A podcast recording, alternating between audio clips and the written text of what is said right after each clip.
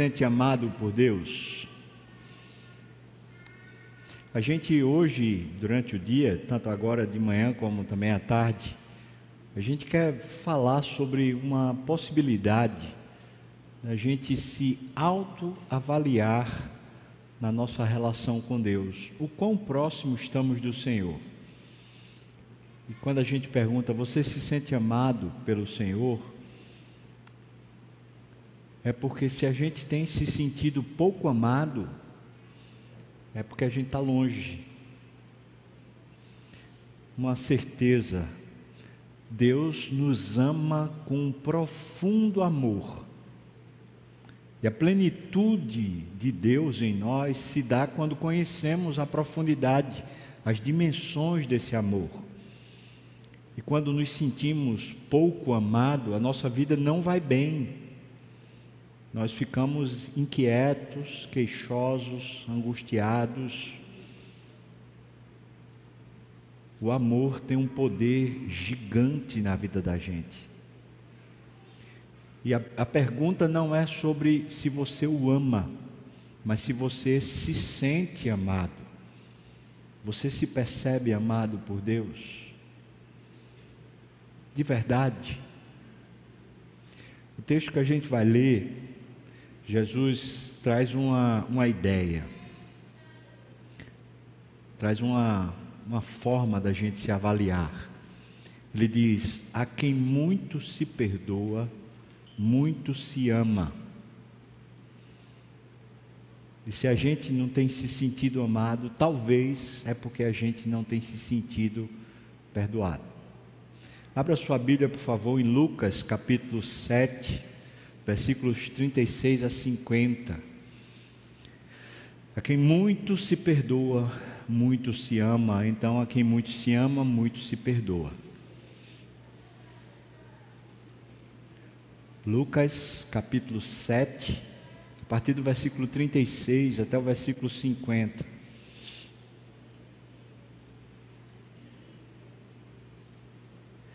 Só para não lhe confundir, eu vou logo dizer para você que esse texto é no começo do ministério de Jesus. E você vai encontrar um texto que parece muito com esse, mas não é a mesma coisa, que é no final do ministério de Jesus.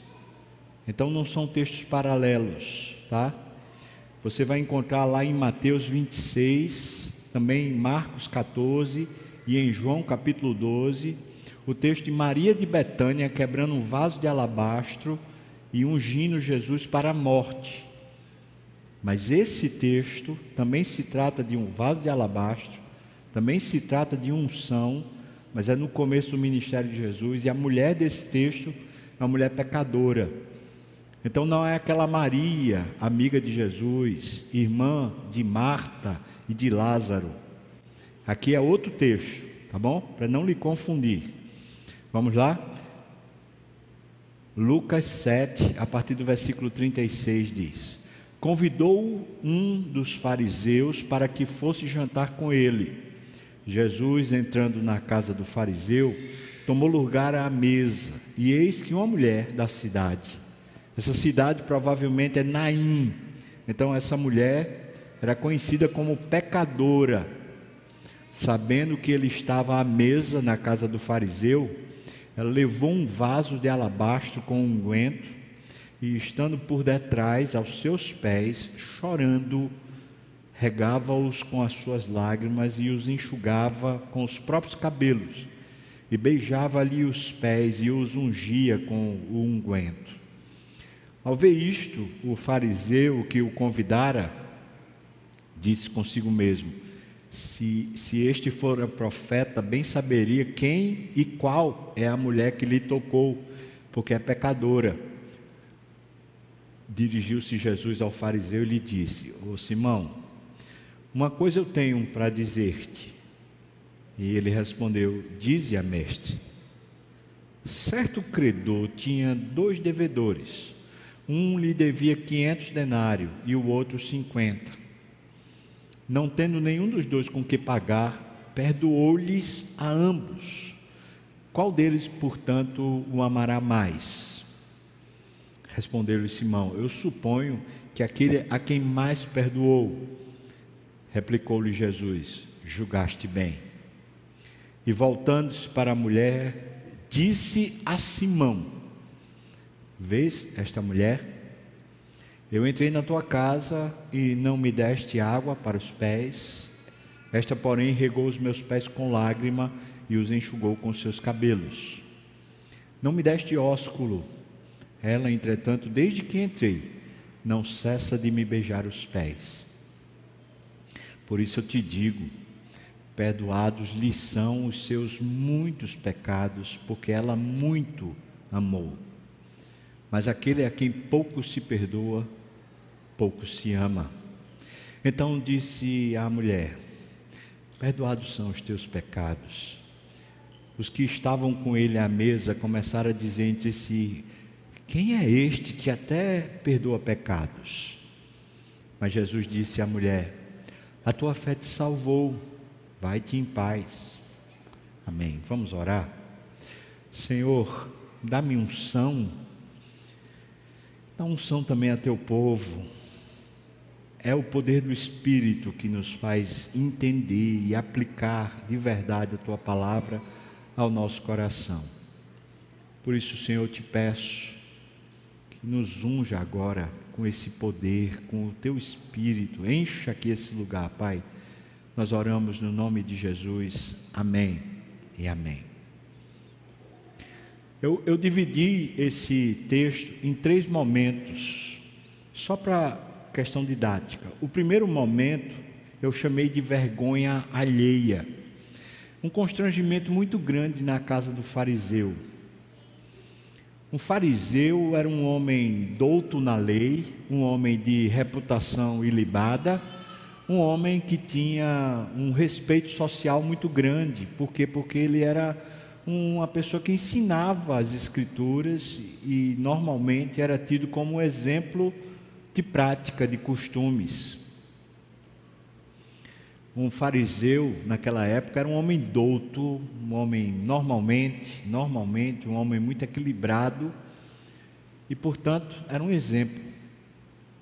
E na casa desse fariseu, no lugar da sua intimidade social, porque tem a intimidade conjugal e a intimidade social, o lugar onde seus amigos poderiam se sentar à mesa, comparece uma mulher que, que não deveria estar lá, de jeito nenhum. Essa mulher, diz o texto, que ela era pecadora. O que significa essa palavra pecadora aqui no grego?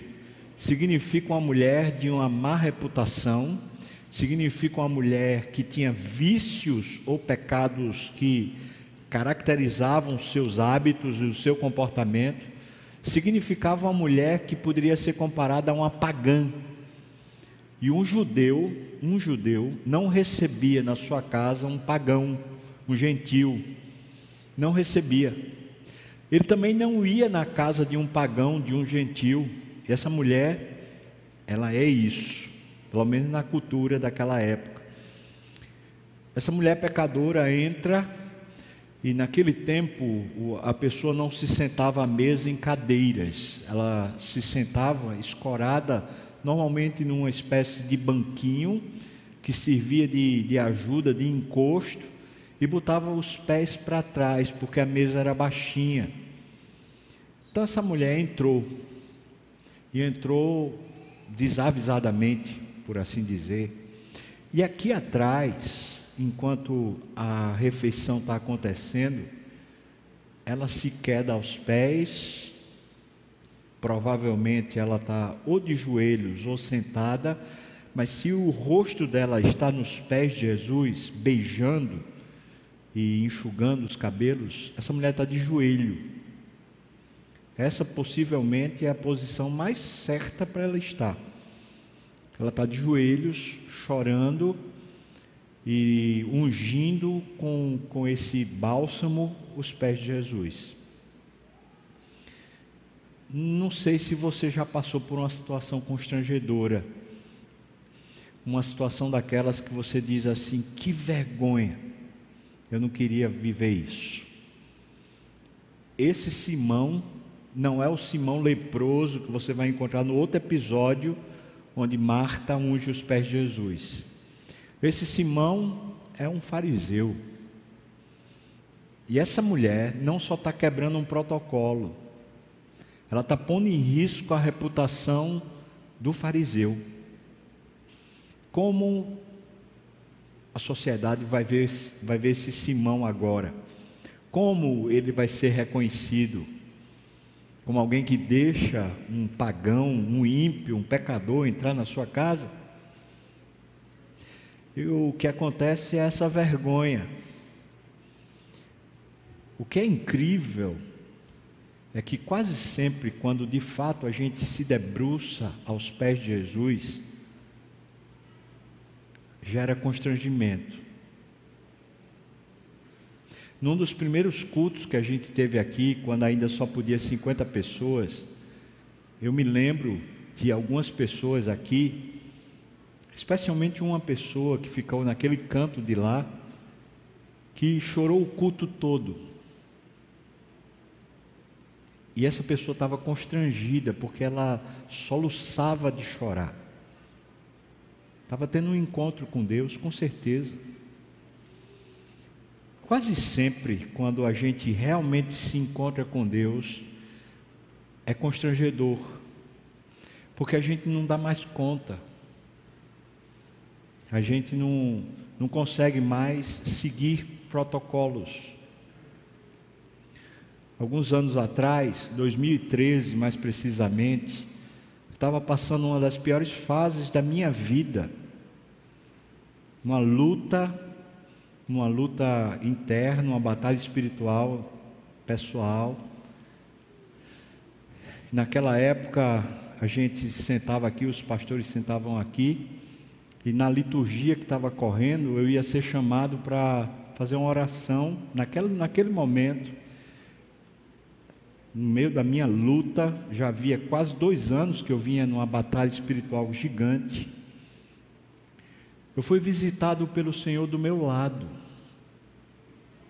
A presença de Deus foi tão forte na minha vida ali, que eu comecei a chorar. Eu não lembro quem foi e falou assim: agora o pastor Sávio vai orar. E eu fui ao púlpito, eu só fiz chorar. Um amigo meu daqui da igreja disse que eu chorei meia hora naquele púlpito. Estava extremamente constrangido, mas não conseguia parar de chorar. Aquilo era uma visitação do Senhor. A gente não vai viver sempre no choro. Mas quando o choro não está acontecendo, ou quando a gente não tem quebra de protocolo na nossa própria vida, quando a gente é formal com Deus, alguma coisa ruim está acontecendo. Se a gente tem um relacionamento vivo com Deus, a gente tem intimidade. E na intimidade, precisa se quebrar protocolos. Não tem jeito. A gente sabe o que é está acontecendo no coração dessa mulher por causa da, boca de Jesus. Quando ele diz que ela está perdoada os pecados dela, no final, a expressão que está lá no grego quer dizer que antes dela entrar naquela casa, ela sentiu o perdão de Deus. Ela está ali, contemplando uma nova possibilidade para a vida dela. A presença de Deus está dizendo para ela: você pode ser uma, uma nova pessoa, você pode viver um novo momento na sua história. E é por isso que ela está chorando. É por isso que ela está gastando o recurso mais precioso que ela tem, com certeza. Ela está derramando esse alabastro, ou melhor, esse bálsamo que está dentro do vaso de alabastro. Está derramando aos pés de Jesus. Agora eu queria que você pensasse sobre essa mulher. Você já pensou que uma mulher prostituta é isso o que a maioria dos comentaristas falam que essa mulher era? Você já pensou que essa mulher prostituta ela não é prostituta por vocação? Talvez hoje em dia, pensando na, na questão monetária, alguma mulher, alguma jovem, pode dizer: Eu vou, vou me prostituir por causa da riqueza. Existem esses casos. Existem garotas de programa que ganham muito dinheiro, que não ganhariam no emprego normal, então preferem isso. Mas naquela época, não, irmão. Uma mulher para ser prostituta tinha que ter acontecido alguma coisa ruim na vida dela. Não estou definindo uma regra, porque de repente podia essa mulher ser uma devassa mesmo. Mas o normal seria o seguinte: essa mulher foi abusada quando era mais nova. E depois de abusada, não sendo mais virgem, ela não servia mais para ser desposada por ninguém. Tinha virado lixo por causa de um abuso, talvez um estupro, talvez uma uma disfunção familiar Talvez um tio ou pai, um irmão, mexeu com ela.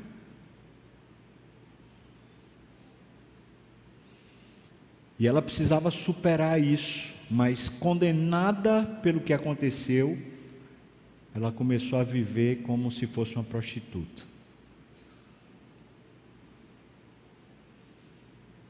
Uma outra possibilidade. Essa mulher foi casada Naquela época, uma, uma moça de 12, 14 anos já casava. E o marido morreu. E não tendo ninguém na família que pudesse desposá-la, porque naquela, naquela época o certo era o irmão mais novo desposar a viúva. Mas talvez não tendo quem desposasse essa mulher foi jogada a um segundo plano sem ter dinheiro, recurso nenhum, e também já tendo sido casada, ela provavelmente se tornou prostituta. Então é uma viúva, uma viúva que está vendendo o corpo para comer, para se alimentar, para ter alguma, alguma condição. Teve uma perda aqueles sonhos que ela tinha quando, quando casou, de constituir família, de ter um patrimônio, agora já não existem mais. Essa mulher, ela sabe que ela pode ter uma nova vida, então ela, ela vai adorar Jesus. A vergonha não é dela. Porque alguém que está adorando Jesus de verdade não tem a vergonha. Quem tem vergonha é quem vê e julga. Ela não está envergonhada. Esse primeiro ponto, essa chamada vergonha alheia, é para tentar traduzir para nós que, por vezes, nós temos perdido a perspectiva de quem adoramos. E por que adoramos? Você entra na igreja e você tem os protocolos de saúde agora, né? Que é máscara, álcool em gel e sei lá o que mais, distanciamento e tal. Tá bom. Mas qual o constrangimento que a gente tem? Nenhum. Essa mulher ela entrou no lugar que ela não podia entrar. E ela fez uma, uma quebra completa de protocolo, porque aquilo que seria um ambiente de conversa se tornou um ambiente complicado, porque essa mulher está soluçando aos pés de Jesus no meio de jantar. Está chamando a atenção. Às vezes a gente perdeu a perspectiva de por que a gente está aqui. E a gente nem se prepara e nem quer. Às vezes a gente perdeu a perspectiva de quem é que a gente lê quando a gente está lendo as Escrituras, de quem é que fala com a gente, de quem é que está ouvindo a gente quando a gente ora. Você tem um motivo real, um motivo real para se sentir aceito por Deus, amado por Deus? Tem alguma coisa na sua história que precisa ser resolvido, precisa ser perdoado, precisa ser restaurado? Tem mulher que tem um, uma história na vida familiar que ela é doida para casar porque ela quer sair de casa, e homens também. Tem muita gente que se encontrou com Jesus na história, mas não tratou, não tratou de verdade da sua própria história. Reconheceu Jesus como Salvador, mas nunca esteve aos pés dele de verdade para derramar sua alma.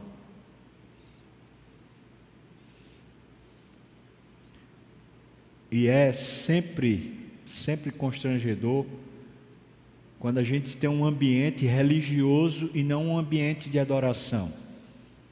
Porque um ambiente religioso, o protocolo vai além daquilo que a gente precisa expressar para Deus. E eu não estou falando da gente cometer excessos. Alguém uma vez aqui me perguntou, acho que foi até aqui no culto, pastor, o que é que o senhor acha de línguas? Eu digo o que está lá escrito em Coríntios, 1 Coríntios capítulo 12 e 14. É isso que eu acho. Então, se alguém quer falar em línguas, como diz Hernandes Dias Lopes, esse é um, é um dom de pijama. Vá viver com Deus a sua experiência, não faça isso publicamente. Mas outra coisa, irmão, é você ser mexido por Deus, é você vir buscar a Deus, e de repente Deus lhe encontra aqui e fala com você aqui, e não só aqui, mas também dentro de casa. Não são poucos os momentos na minha história que assuntos que precisavam ser resolvidos, assuntos, crises que precisavam ser resolvidas, elas foram resolvidas em choro abundante, às vezes em grito, porque eu precisava gritar. Você pode pensar que eu sou um cara muito calminho, mas eu não sou não. Eu sou um furacão. E quando eu estou com raiva, irmão, eu preciso botar para fora. E como é que eu vou botar para fora a minha raiva? Dando murro nas paredes? Gritando com minha esposa ou com meus filhos. Tem gente que está fazendo isso. Eu vou botar para fora na presença de Deus. Já aconteceu de estar tá no calçadão de boa viagem gritando. E é claro que quem passava e olhava falava: é um doido, pega e prende, né? Porque é um doido. Já estive caminhando pela rua e fazendo assim. Você e Deus vale tudo.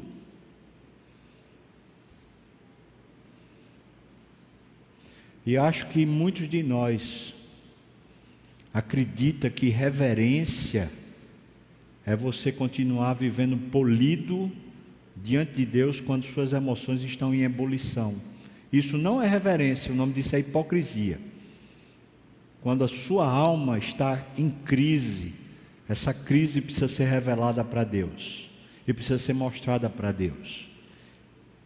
Isso pode desatar num culto público ou no silêncio do nosso quarto, ou então num calçadão de boa viagem ou pelas ruas de Recife, no meio do trânsito ou em qualquer lugar. O ponto é, nós precisamos ter intimidade com Deus.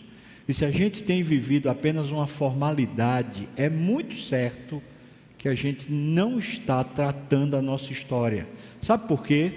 Porque depois que você se converteu, tenho certeza, aconteceram irregularidades, situações que lhe causaram crise, ou não? Ou você só tinha essas coisas antes de se converter? Mas depois que você se converteu, muita coisa lhe causou crise. E a gente acha que vai ser no aconselhamento pastoral, ou a gente acha que vai ser no aconselhamento psicológico, ou vai ser tomando algum tipo de medicamento que a gente vai restaurar a nossa saúde. Não, não vai. A nossa distância muitas vezes está camuflada por uma, uma espécie de atitude reverente, quando na verdade é só hipocrisia. Aí esse texto evolui, diz que nesse primeiro ponto, a gente está no versículo 36 e 38, ela estava por detrás de seus pés chorando, regando com as lágrimas e enxugando com os próprios cabelos. Inclusive, eu quero ressaltar um fato interessante: aquelas mulheres daquela época, ela usava os cabelos ou por dentro da roupa ou ela usava enrolado para não ser visto. Por quê? Porque era um fator sensual, você a mulher andar com o cabelo solto. Hoje não. Mas mal comparando, seria como uma mulher que está andando com um decote muito forte. Naquela, naquela época, a mulher que ficava com o cabelo solto, ela estava chamando a atenção sensualmente.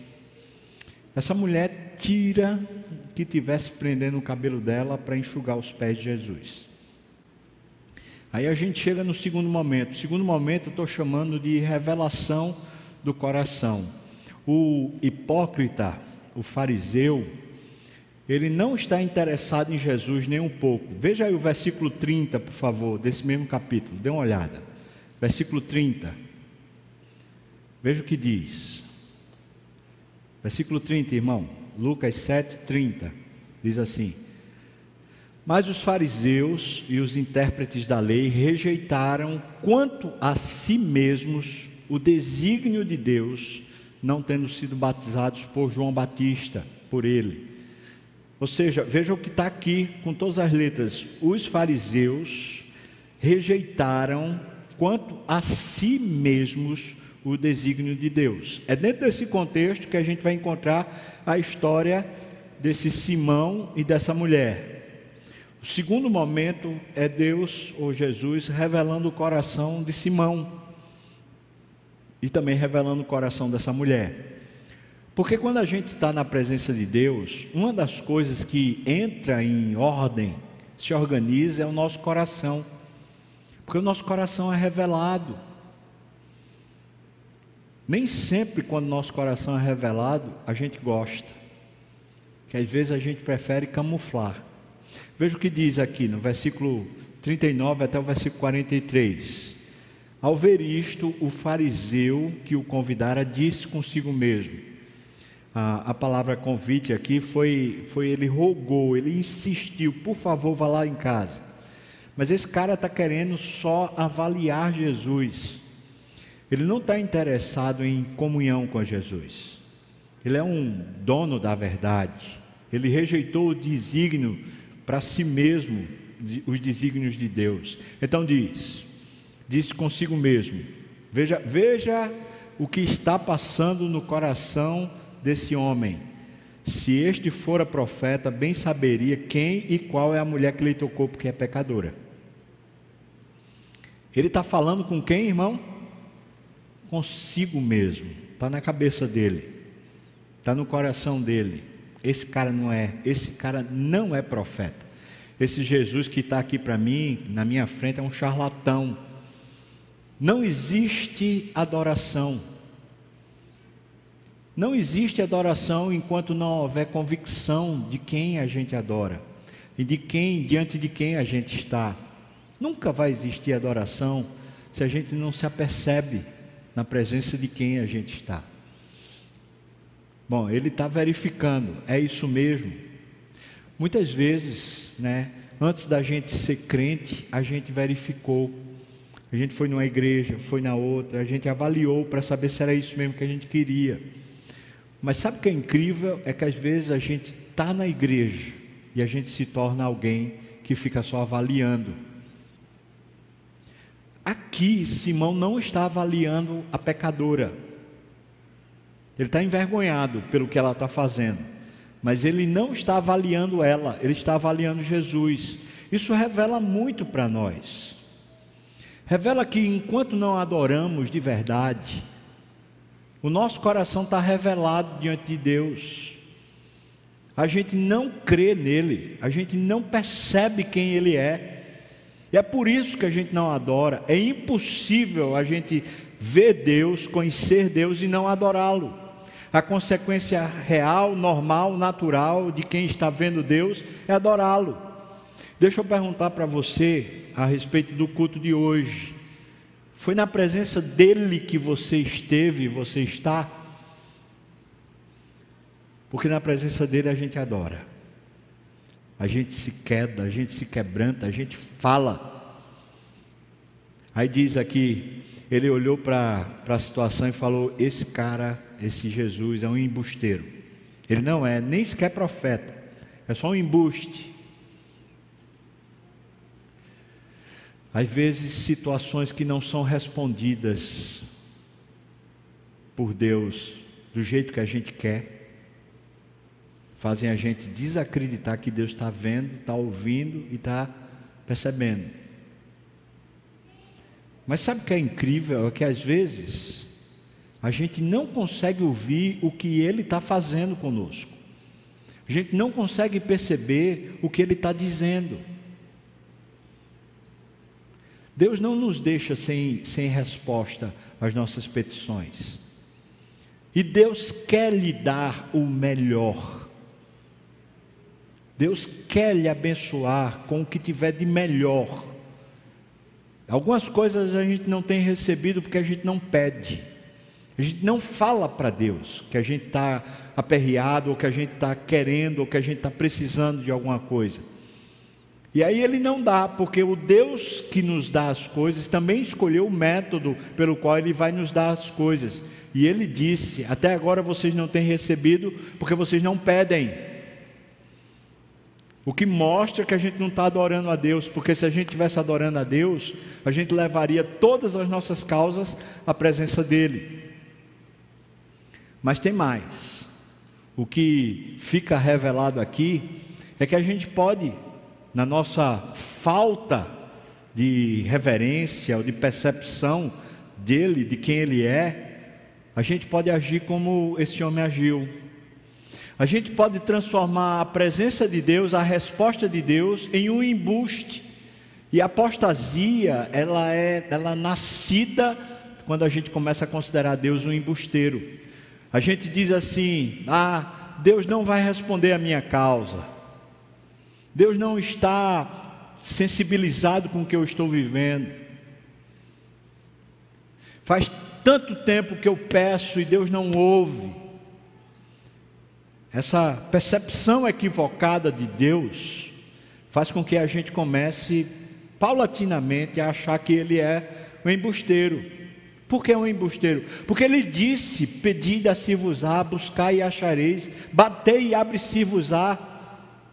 Não foi ele que disse.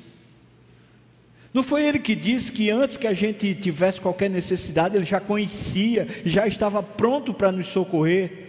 Não foi ele que disse que ele é o nosso auxílio, socorro bem presente na hora da tribulação.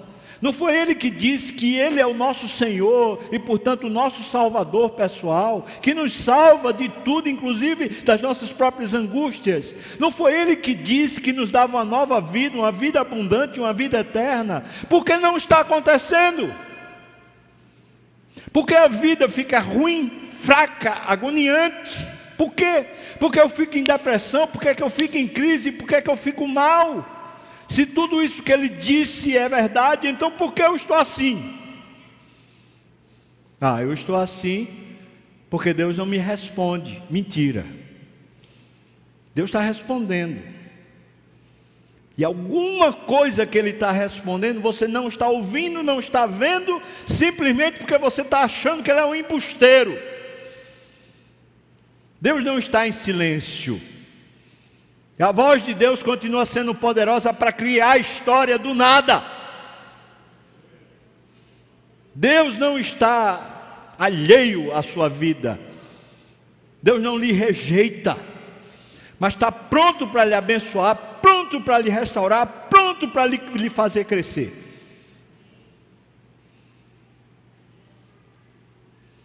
Mas a nossa atitude às vezes é revelada pela nossa postura pessoal. A gente não chora mais, não leva mais a nossa condição diante do Senhor. Para quê? Você tem um, uma, uma perda grande, um trauma. Foi abusado.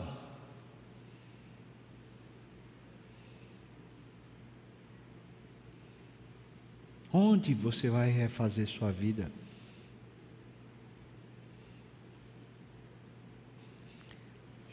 Jesus chega e fala para o fariseu assim, veja o versículo 40, né? Simão, uma coisa eu tenho para dizer-te. Jesus sempre tem o que dizer para a gente. E ele disse: Por favor, fale, mestre. Irmão, isso é hipocrisia. Se ele está dizendo consigo mesmo, esse cara não é profeta, não, esse não é homem de Deus, não. E ele está dizendo de mestre. Será que não é assim que às vezes nos encontramos?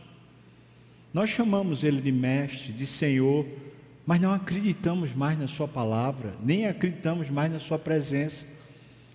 Bom, diz, diz aí o que, é que o senhor quer dizer, mestre. E aí ele diz: o credor tinha dois devedores, um 50 e outro 500. Essa era a dívida de cada um.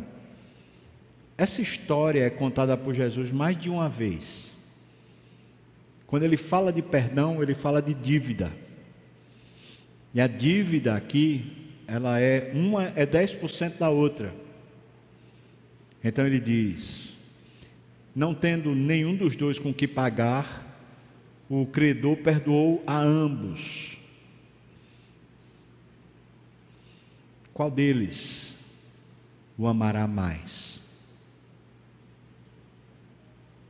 Essa é a pergunta para avaliar o nosso coração. Por que será que a gente não se sente cuidado por Deus, amado por Deus, como se Deus de fato estivesse prestando atenção na nossa vida e na nossa causa? Por que será? Porque a gente acha que a nossa dívida com Deus foi pequena, ou talvez até inexistente. Você talvez seja uma pessoa que, que foi criado, né, dentro de uma situação que nunca houve um abuso, ou uma perda, ou uma coisa mais grave. Me permita usar de novo o meu testemunho. Se eu fosse avaliar minha vida, eu sou bom moço. Tive uma, uma vida familiar decente Comecei a ir para a igreja aos 10 anos, aos 12 anos eu me converti, me casei virgem, nunca fui dado a vinho, nunca fumei nem, nem nada, quanto mais maconha ou qualquer outro entorpecente. Bom moço, Deus vai me perdoar de quê? Nunca fui de chamar palavrão, nunca fui de viver por aí pelas boates ou pelas coisas da vida, nunca chegando a ser até esquisitão na universidade, porque todo mundo estava fazendo eu não, e nem, nem queria estar na roda dessas conversas. Um bom moço, Deus vai me perdoar de quê, irmão?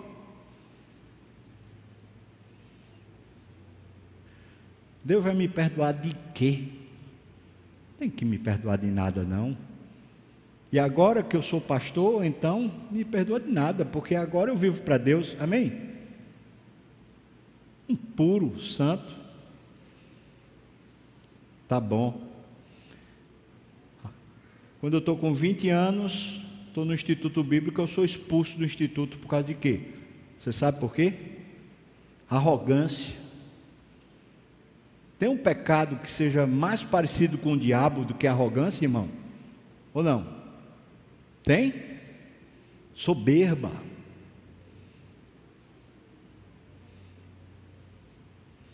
Sou, por natureza, uma pessoa irascível.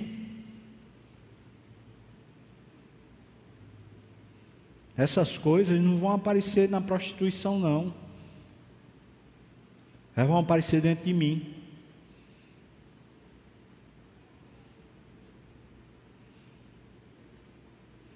Socialmente essas coisas vão aparecer, mas elas são consideradas como normais.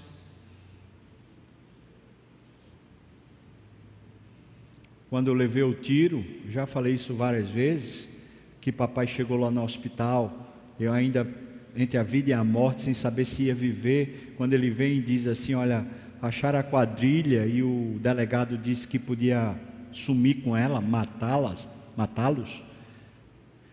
E eu disse: Então mata, pai. Eu era crente, irmão. E papai disse: Só Deus, Deus dá a vida e Deus tira. Meu pai era descrente. Que testemunho eu estava dando? Era minha ira, justiça própria. Sabe quando eu descobri o tamanho do perdão de Deus para mim? Foi quando eu olhei para o tamanho da morte de Jesus. Porque a Bíblia diz que Jesus morreu pelos meus pecados. Foi assim com você ou não? Alô, irmão? Foi com você pelos seus pecados? Sim ou não? Então, deixa eu fazer uma pergunta bem simples, mas bem profunda. Se só tivesse você no mundo, só você, esquece agora o templo, esquece quem está aqui, só você, Jesus ainda viria? Hum? Só fosse você, só você, ele morreria por você? Então, seus pecados seriam suficientes para matar Jesus? Sim ou não? Só os seus seriam suficientes? Sim ou não, irmão? Então não se esconda por trás de todos. Todos nós somos salvos. Mas você sabe quem matou Jesus, não sabe? Quem foi que matou Jesus? A quem muito se perdoa, muito se ama. E aqui precisa ser revelado no nosso coração. Se a gente não tem sentido o perdão de Deus ou o amor de Deus, sabe o que é que está acontecendo? A gente está considerando que a gente é melhor, que a gente é bonzinho, que a gente é merecedor. Nós somos merecedores de quê, irmãos? Eu sou merecedor do inferno. E qualquer coisa que seja menos ruim do que o inferno, já é lucro ou não é? Alô? Aqui está revelando o coração do fariseu. Não revelando o coração da mulher, porque o coração da mulher está exposto, está exposto. Mas está revelando o coração do fariseu. O coração do fariseu, o coração de alguém que se considera bom, razoavelmente bom não precisa de perdão, não precisa de intimidade, não precisa. E nessa posição, a gente é bem capaz de começar a virar apóstata. Por quê? Porque o que Deus fala não nos atinge mais. Nossa relação com Deus é uma relação de constante, preste atenção, por favor, constante humilhação é muito difícil conviver com uma pessoa que está sempre certa, não é? Hein, irmão? É muito difícil conviver com uma pessoa que é sempre Senhor, sempre. É muito difícil conviver com uma pessoa que é sempre santa. A gente não consegue naturalmente, a não ser que a gente se humilhe e seja humilhado pela convivência. E conviver com Jesus sempre, pode não ser todo dia, mas de tempos em tempos a gente é levado às lágrimas. Basta uma coisa parar de funcionar na vida da gente, alguma coisa não está funcionando bem, que a gente já é levado a um encontro de novo. A gente sabe que as coisas que não estão funcionando bem na vida da gente têm a ver com o nosso pecado. A gente sabe disso.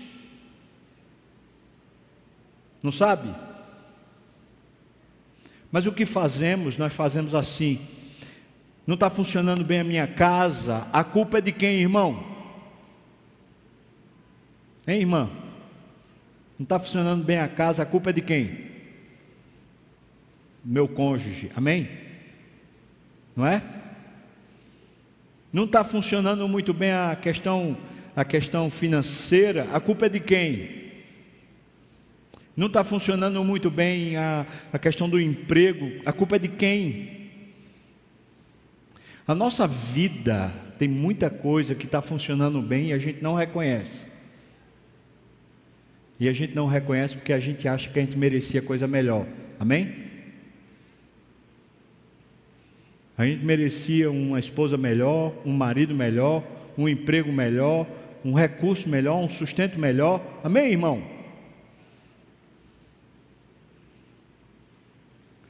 O fariseu, achando que está por cima da carne seca, é confrontado com a pergunta. A pergunta é: Você é devedor de alguma coisa? É devedor de alguma coisa? E o fariseu está achando que nessa conta aqui, ele não deve nem 50. Ele, na verdade, é credor. Deus é que deve a ele, porque ele vive uma vida santa, uma vida correta, uma vida justa. Então, na verdade, quem merece é ele. E, e Jesus não está reconhecendo. Jesus devia ter tratado ele de uma forma diferente.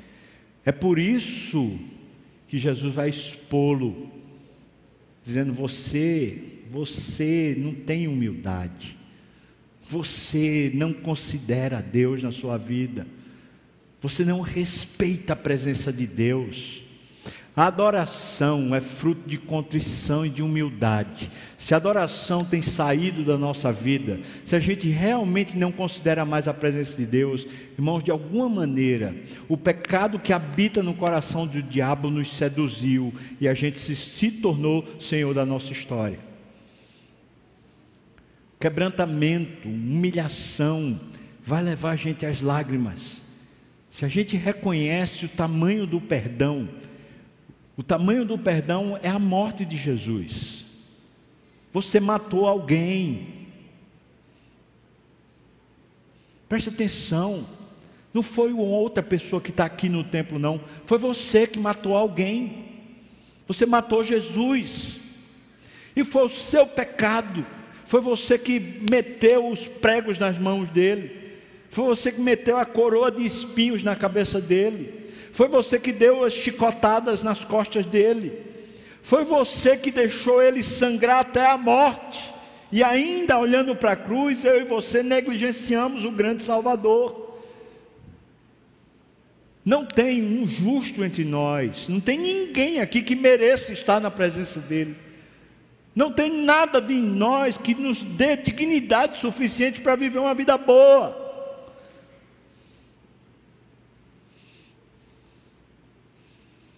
Então, se a gente tem queixas, murmuração, raiva, tem alguma coisa fora do lugar. E sabe o que é que está fora do lugar? O orgulho. O texto nos diz que no terceiro momento, Jesus ensina sobre o que é a vida. Veja o que ele diz, voltando-se para a mulher eu consigo imaginar essa cena assim, ele está escorado, né, com os pés para trás, a mulher está chorando aqui e Simão está para cá. Simão está virado na frente dele, aqui na mesa. Então ele se vira para a mulher, olhando para ela, ele fala com Simão. Veja o que ele diz. Voltando-se para a mulher, disse a Simão: Veja se a mulher Eu entrei em tua casa, não me deste água para os pés, esta, porém, regou os meus pés com lágrimas e enxugou-os com os seus cabelos. Ô Simão, tem um devedor aqui. Você não me tratou com respeito. E deixa eu dizer uma coisa para você, irmão não precisava ser Deus para ser tratado assim, só precisava ter respeito. Quer dizer o seguinte: qualquer convidado que fosse bem recebido seria lavado os pés. Mas Jesus não foi respeitado. E não estou falando na qualidade de Deus, não, estou falando na qualidade de homem. Ele foi desrespeitado. O Senhor não, não fez isso por mim. Versículo 45. Não me deste beijo, ósculo. Ela beijou foi os meus pés, desde que eu entrei.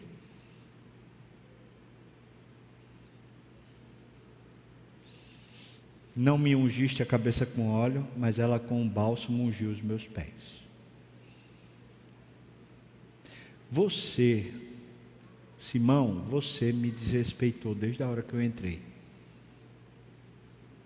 Você não queria que eu estivesse aqui. Vamos ser sinceros. Você me chamou para estar na sua casa, mas você não me respeita. Você me chamou para estar na sua vida, mas você não tem consideração por mim. Você não me trata como se fosse uma pessoa mínima, digna de respeito.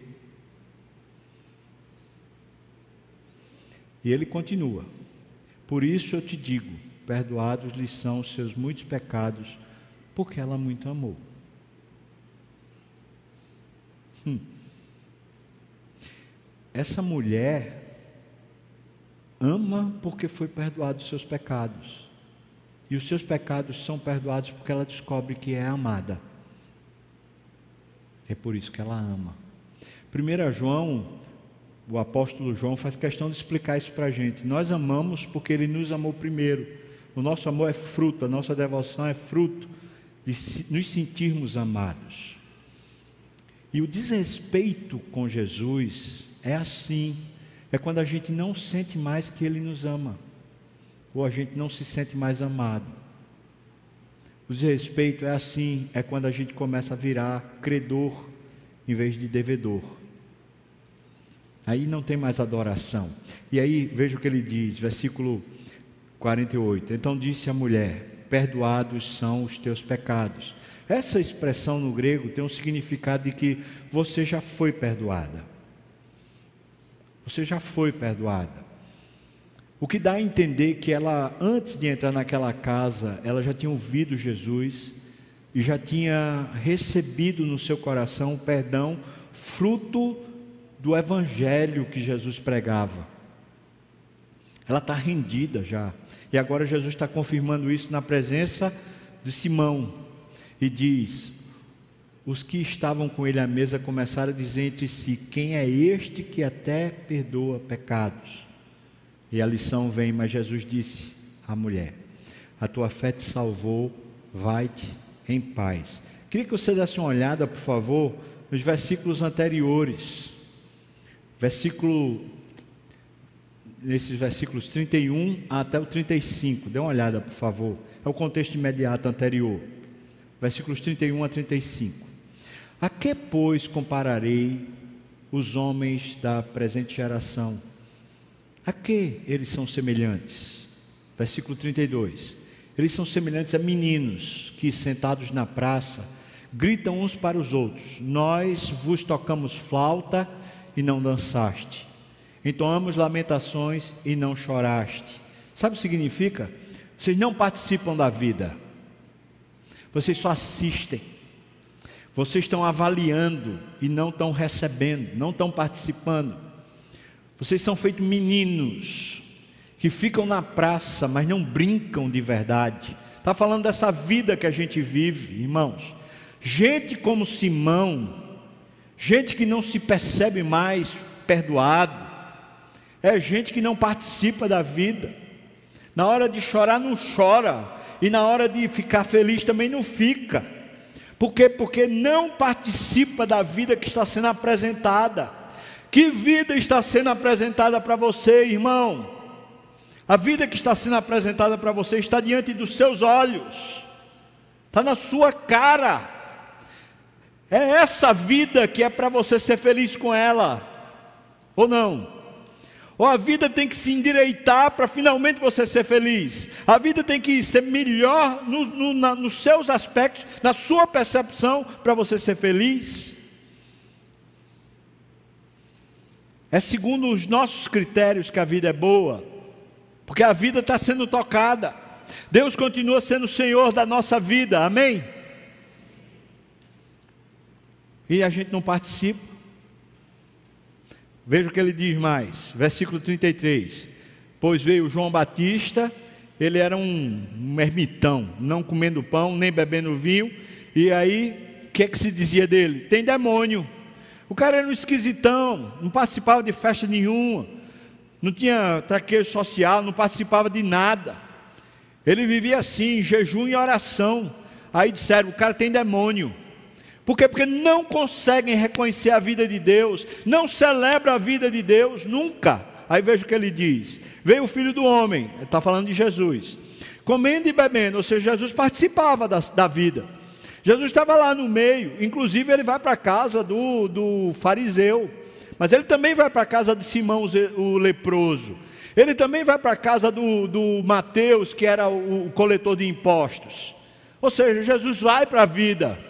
E indo para a vida diz: comendo e bebendo e dizeis: eis aí um glutão e bebedor de vinho, amigo de publicanos e pecadores. Ou seja, vocês não têm jeito. A vida pode se apresentar do jeito que for para vocês. Vocês não querem participar da vida porque vocês são donos da vida de vocês. Aí ele diz, versículo 35: Mas a sabedoria é justificada para por todos os seus filhos. Os filhos da sabedoria quais são? Bom, o princípio da sabedoria é o temor do Senhor. E os frutos da sabedoria, diz, diz Provérbios, é piedade, é vida com Deus, é satisfação, é alegria. Isso é sabedoria. É pensar assim: a vida já deu certo. Agora, como eu posso me conformar, tomar a forma da vida que me está sendo dada? Como é que eu posso me alegrar com aquilo que Deus tem me dado para viver?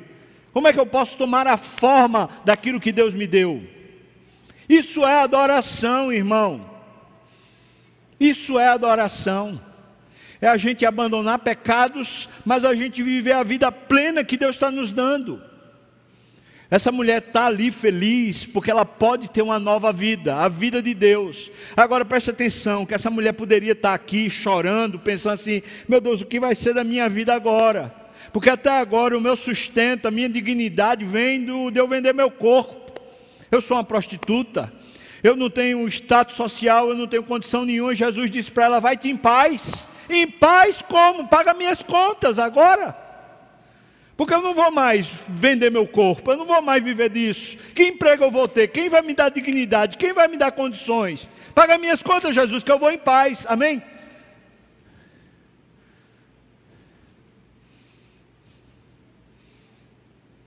Essa mulher está chorando porque ela tem uma nova vida. Uma nova vida que não é mais fruto do pecado, nem é mais fruto da condição do, de todo o sofrimento que ela já passou. Ela foi perdoada. E esse, esse perdão vai dar para ela dignidade suficiente para viver plenamente tudo o que Deus der para ela a partir de então. Talvez ela vai ser feito Ruth e Noemi, Noemi que fica coletando as respigas, né? o que resta das colheitas.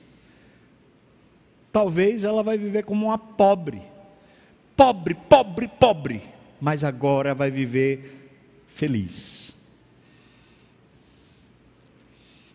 O que é que Deus tem dado para você como forma de vida? Algumas coisas nós fizemos escolha, né? Nós, nós escolhemos o nosso cônjuge, não foi? Sim? Foi errado, irmão. Se pudesse voltar atrás, você desistia? Tem um amigo que brinca, né?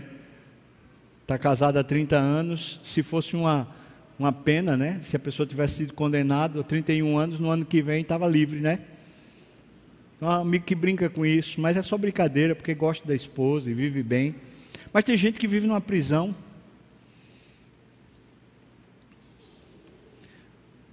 Tem gente que vive numa prisão do, do trabalho, do emprego, do dinheiro, do recurso.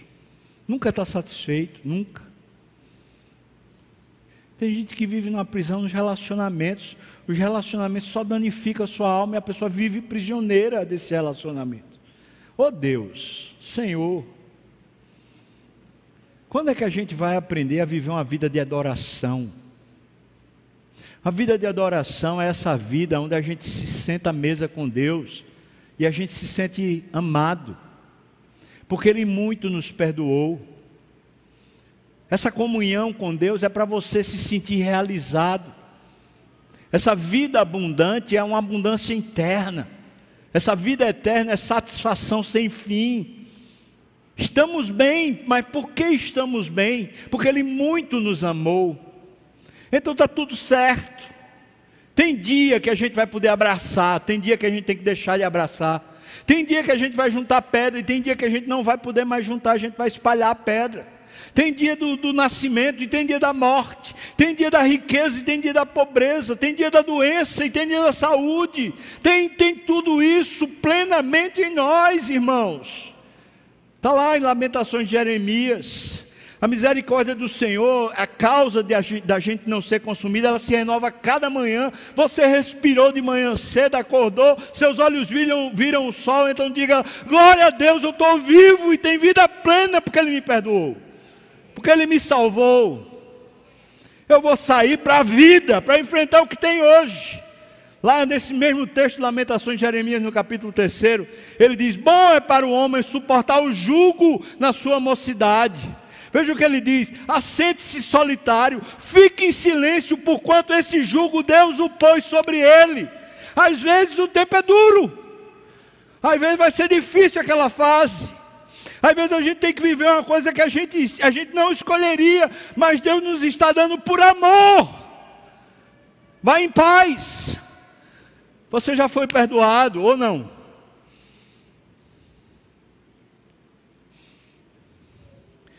Se a gente se converte a Deus, a vida se converte a Deus.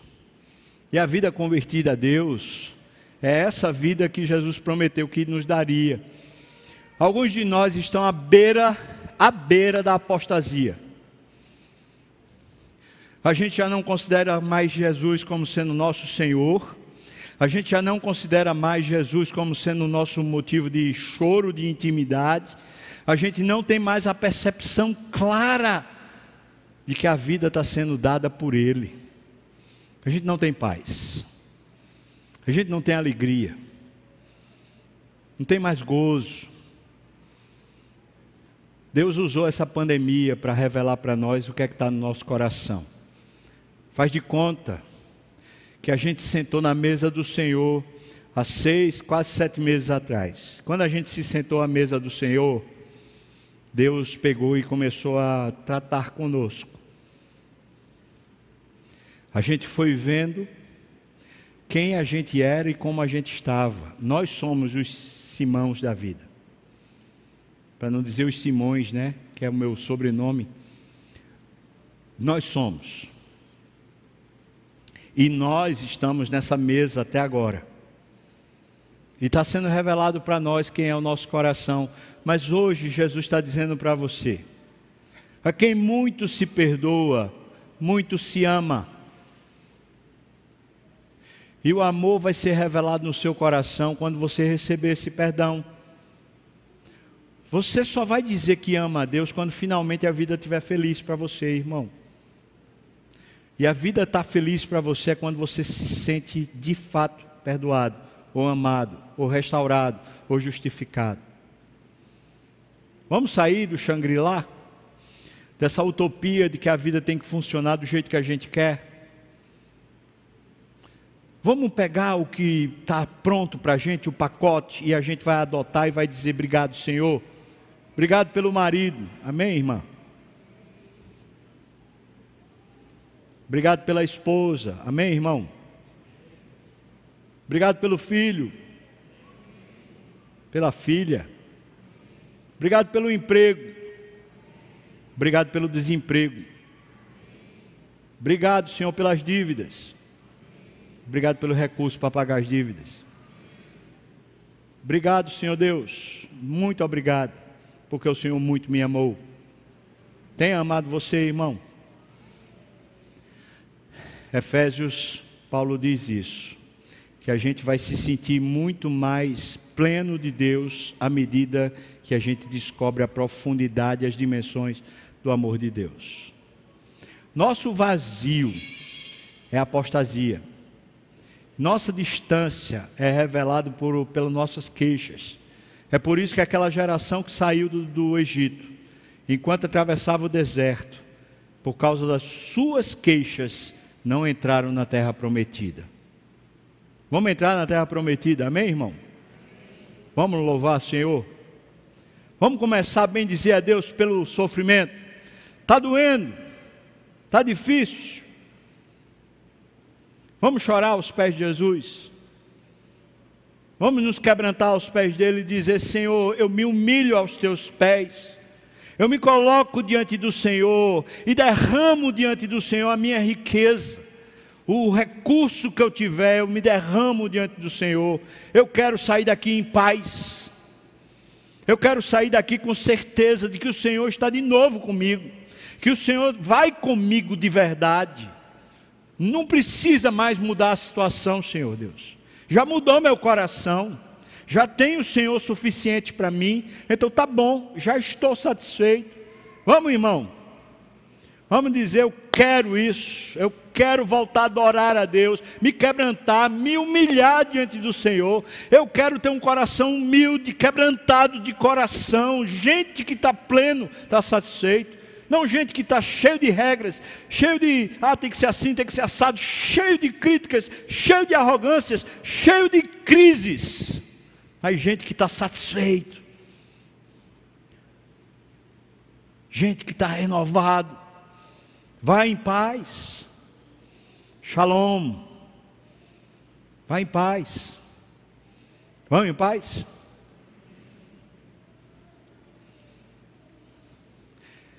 Simão, Simão passou duas vergonhas. Uma foi a mulher e depois o que Jesus disse.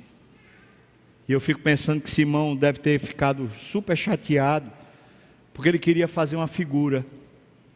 Ele queria levar Jesus para a casa dele, para depois ele constatar para todo mundo: está vendo? Eu levei lá para casa, esse cara conhecido, famoso, mas na verdade ele é, é só uma falsidade, só um, mas ele passou duas vergonhas, porque de repente entra uma mulher que não tinha nada a ver com a coisa, envergonha ele, e depois o que Jesus fala na frente de todo mundo, envergonha ele também. Aquela casa nunca recebeu Jesus, porque eles desprezaram a vida que estava sendo dada para eles. A minha casa, nossa casa, se a gente diz eu e minha casa somos do Senhor, serviremos ao Senhor, está na hora de aceitar Jesus do jeito que vier. Convido você para a gente orar juntos agora. E como a gente fez em um determinado momento nesse culto, a gente pegou e disse para Deus: Senhor, toma esse pacote. E a gente orou e colocou diante do Senhor nossas crises. Agora eu clamo, chamo você para a gente pedir a Deus uma renovação da nossa vida, uma renovação do nosso coração. Como o nosso coração se renova quando a gente se humilha? Quando a gente pede a Deus, Senhor Deus, me dá um coração humilde, quebrantado, contrito. Senhor, me humilha. Nosso coração é renovado a nossa adoração é renovada, nossa expectativa de Deus é renovada. Aí nasce o discipulado, aí nasce a caminhada com Jesus. Hoje à noite a gente vai falar sobre outra maneira de aferir o nosso coração. Se a gente está ou não próximo de Jesus. Você é Simão ou você é essa mulher pecadora no culto de hoje? Quero convidar você então a dizer para Deus: Senhor, me dá um novo coração me dá humildade de verdade, quebrantamento de verdade, reconhecimento do meu pecado, da minha indignidade, da minha falta. Me dá, Senhor. Quebranta-me. Muda-me. Transforma-me. Você topa fazer essa oração, irmão? Essa semana, semana de batalha espiritual. Quem sabe essa semana pode ser uma semana de jejum, de oração, quebrantamento, pedir a Deus arrependimento. Você topa? Vamos orar? O pessoal do louvor pode vir para cá se quiser. Queria chamar você para a gente orar. E se você quiser, fique de pé para a gente orar, dizendo isso: Senhor, quebranta-me. Quebranta-me, humilha-me, humilha-me, Senhor. Me dá um coração quebrantado. E faz ter né, a dimensão do teu perdão. E faz ver. Quebranta-me, Senhor, quebranta-me. Amém.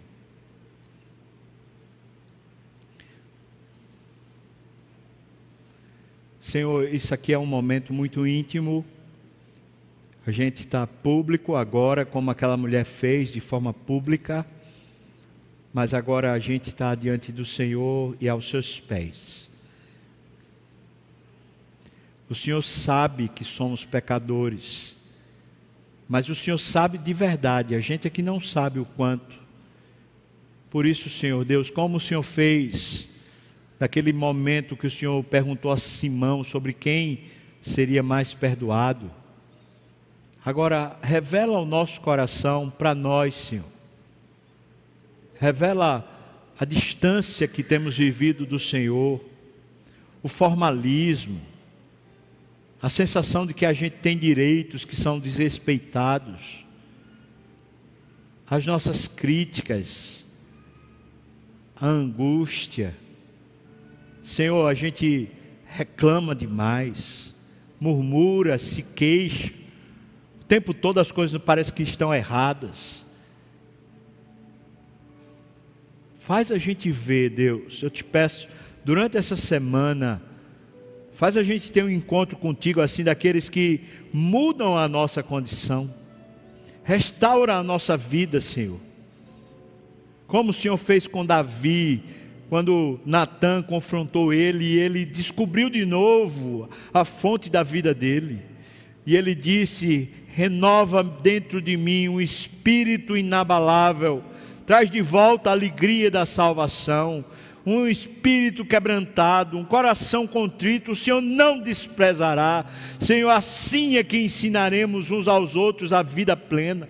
Traz em nós, Senhor Deus, esse quebrantamento de verdade, Deus não da boca, não, Senhor Deus, em formas, mas na saúde da nossa alma, no choro, na alegria, na satisfação no Senhor. Dá-nos paz, Senhor, dá-nos paz. O Senhor sabe o que, que necessitamos antes que peçamos, agora faz-nos crer de novo que o Senhor está conosco Crê de novo que o Senhor se importa. Crê de novo que as suas promessas são verdade. Crê de novo que o Senhor nos deu vida eterna. Crê de novo que a vida é boa e abundante. Crê de novo que o Senhor é Deus e não há outro Senhor. Faz de novo, Senhor, essa obra dentro de nós. Traz-nos quebrantamento de verdade, Senhor.